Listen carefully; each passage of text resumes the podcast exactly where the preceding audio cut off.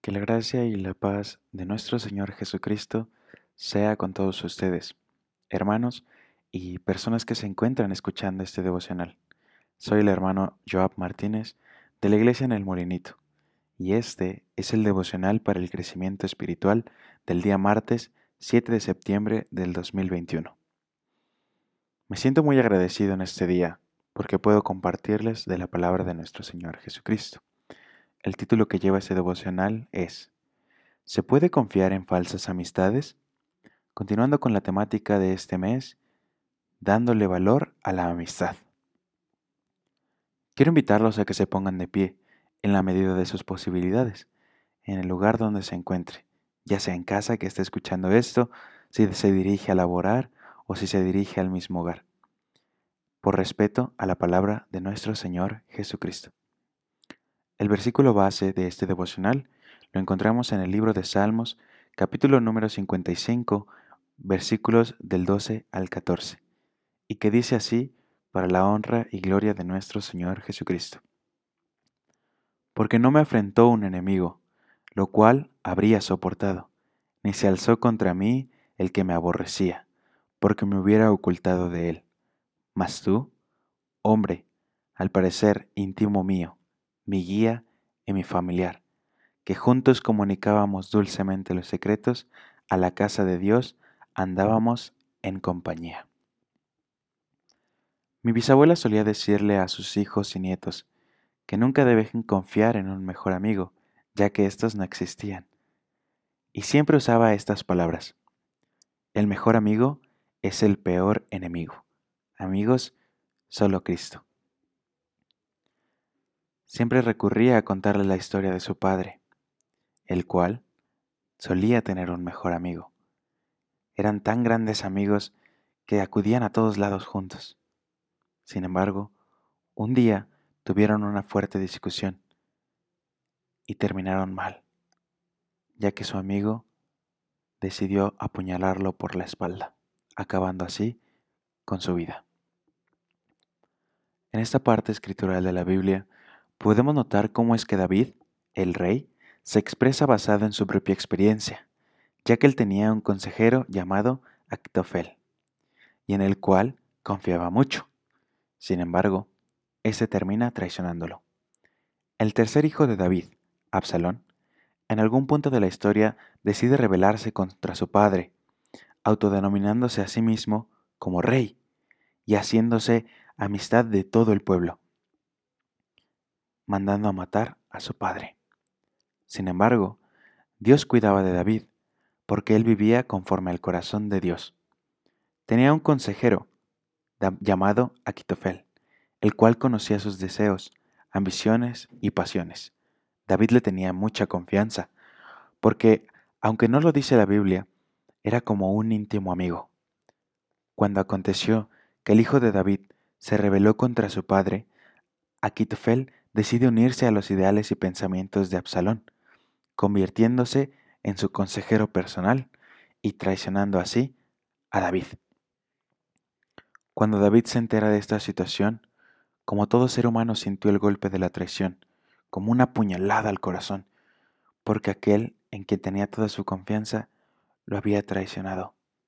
Y es ahí en donde escribe estos versículos, porque no me afrentó un enemigo, lo cual habría soportado, ni se alzó contra mí el que me aborrecía, porque me hubiera ocultado de él. Mas tú, hombre, al parecer íntimo mío, mi guía y mi familiar, que juntos comunicábamos dulcemente los secretos, a la casa de Dios andábamos en compañía.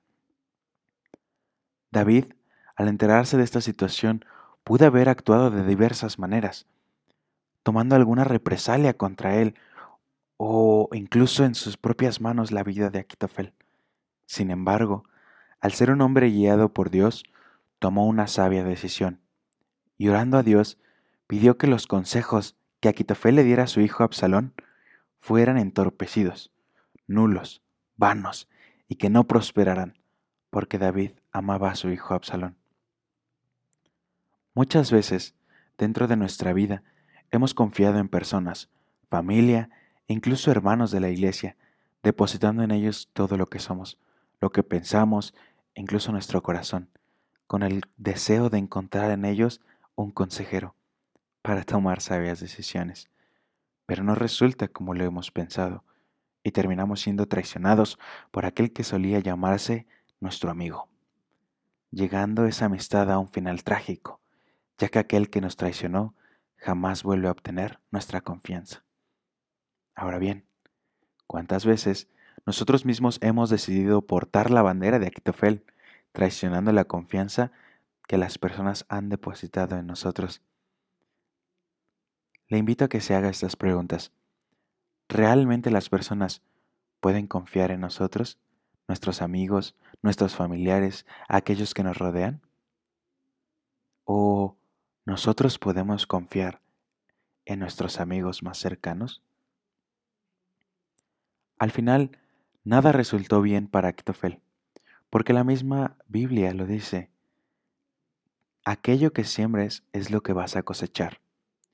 El mismo Absalón terminó traicionándolo y omitiéndolo de sus planes, ya que Actofel, aconsejando a Absalón, diciéndole en qué momento podían atacar de una manera impecable a David, simplemente le dijo, no, y omitió el consejo de Actofel.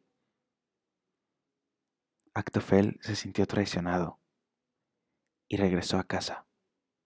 Quizá en el camino sintió el remordimiento por haber traicionado a su mejor amigo, porque él había experimentado lo que le había hecho a David. Cuando llegó a casa, lo que él decidió hacer es quitarse la vida. Con esto no quiero decir que la traición de una amistad te llevará a la misma resolución que Actofel. Pero no esperes recibir algo bueno de los demás cuando tú no puedes ofrecerlo. Jamás traiciones la amistad de una persona que ha confiado en ti, y mucho menos confíes plenamente en alguien que se diga llamar tu amigo. Sabemos que el único amigo real que podemos tener es el mismo Señor Jesucristo. ¿Y cómo podemos acercarnos a este gran amigo? ¿Cómo podemos buscar su amistad? Es fácil, en la oración, platicando con Él, leyendo su misma palabra, la Biblia, día con día, y escuchando estos devocionales. Que la gracia y la paz de nuestro Señor Jesucristo sea con todos ustedes. Que el Señor Jesucristo les bendiga en este día.